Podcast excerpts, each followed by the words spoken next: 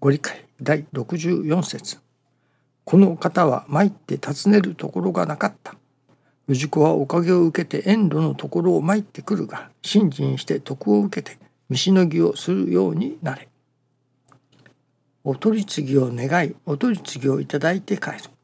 私どもの願いを聞いていただきまたその返事を聞いて帰ることそれを実行することがお得を受け見しのぎができるようになることであります。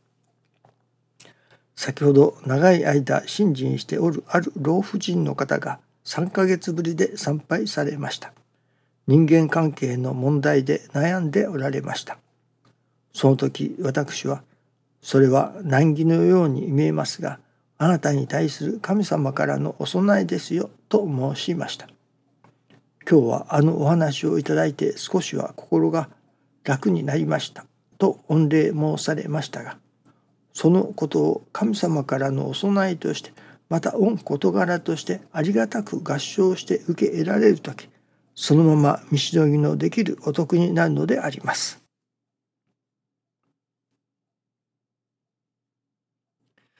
昨日今日とそれこそ神様の的確なご理解をいただいておりますね。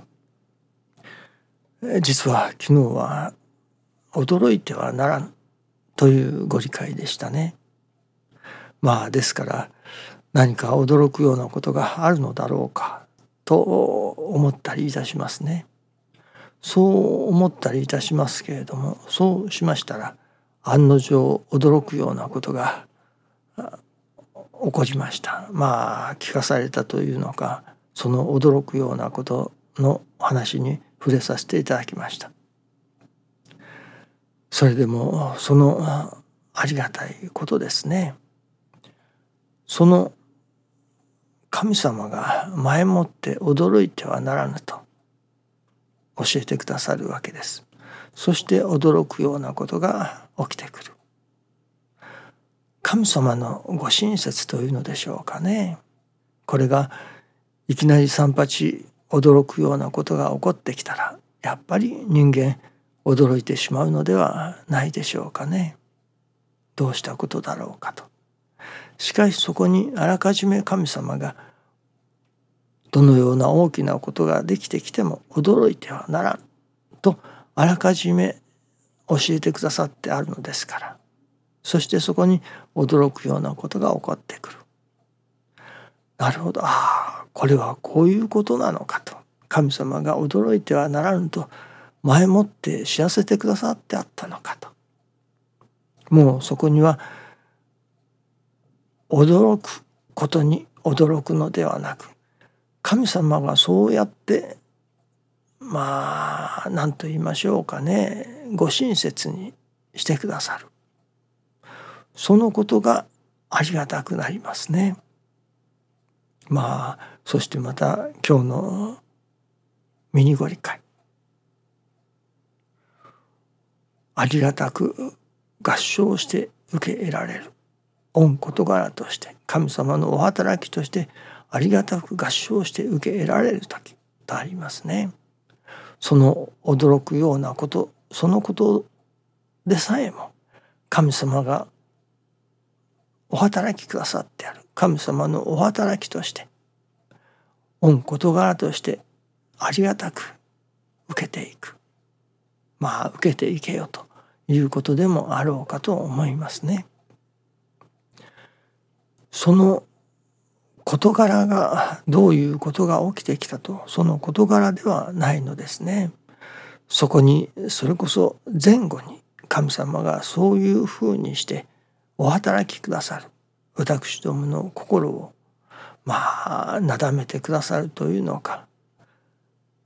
神様のお働きの中にあるということを完絶には折れないようなお働きをくださっておりますね。そういう神様のご親切に触れる時にまあなんとありがたい神様だな。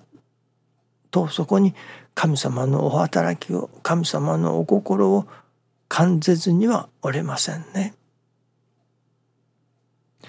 そこにまた新人の喜びというのが湧いてくるのではないでしょうかね。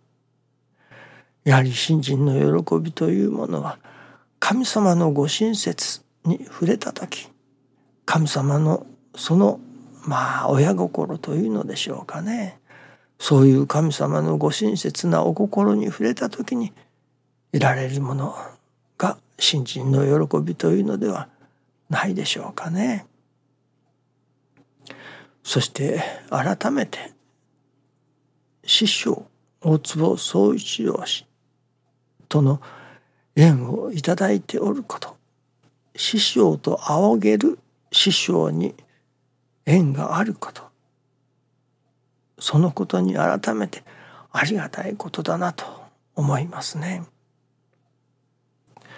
まあ主にその驚くようなことが起こってきたその方はまあいろいろ悩まれたのでしょうね。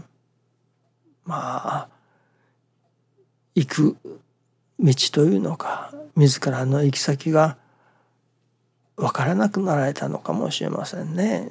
ストレイシープですか？迷える子羊というのがありますね。まあどこへ行ってよいのか迷われたのかもしれません。ところが私どもは師匠という師匠をいただいております。その師匠のおかげで道が何と言いますかはっきりしております。迷うことがありません。まあ迷ってる暇などないというところかもしれませんね。師匠のその研修のご理解を整理するだけでもあと数年はかかるだろうと思いますね。いわばするべきことがまあいっぱい山積しているわけです。ありがたいなと思いますね。やるべきことがあるということ目指すべきことがあるということ少なくともこのことはさせていただきたいというその使命を感じるものがそこにあるということこれはやはり師匠に出会ったからですね。出会わせていただいたから。もし師匠に出会わせていただいていないなら私も今何をどうしてよいのかわからない。迷える子羊であったかもしれませんね。師匠のおかげでそれこそ一週間に10日恋ではありませんけれどもまだまだせねばならんことさせていただきたいことがいっぱいあります。それこそ100歳でも200歳でも生きてさせていただかねばならない。残しておきたい。伝えたい。そういうものがたくさんあります。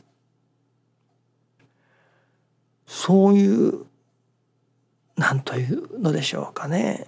行くべき道方向がある。目指すべきところがあるそれを与えてくださったものはやはり師匠ですね。その師匠にご縁をいただいたということがやっぱりまず第一に一番ありがたいことであり人生の最大の喜びかもしれませんね。そういうものをやはりいただいてもらいたい触れてもらいたいと思うのですけれどもまあこれも神様のおかげをいただかなければできませんからね。とにかく私どもが神様のお働きの中にあるということ師匠の祈りの圏内に起こってきているということそのことをまずは大確信を持ってそしてやっぱり師匠のお役に立たせていただきたい。人が助かるためのお役に立たせていただきたい。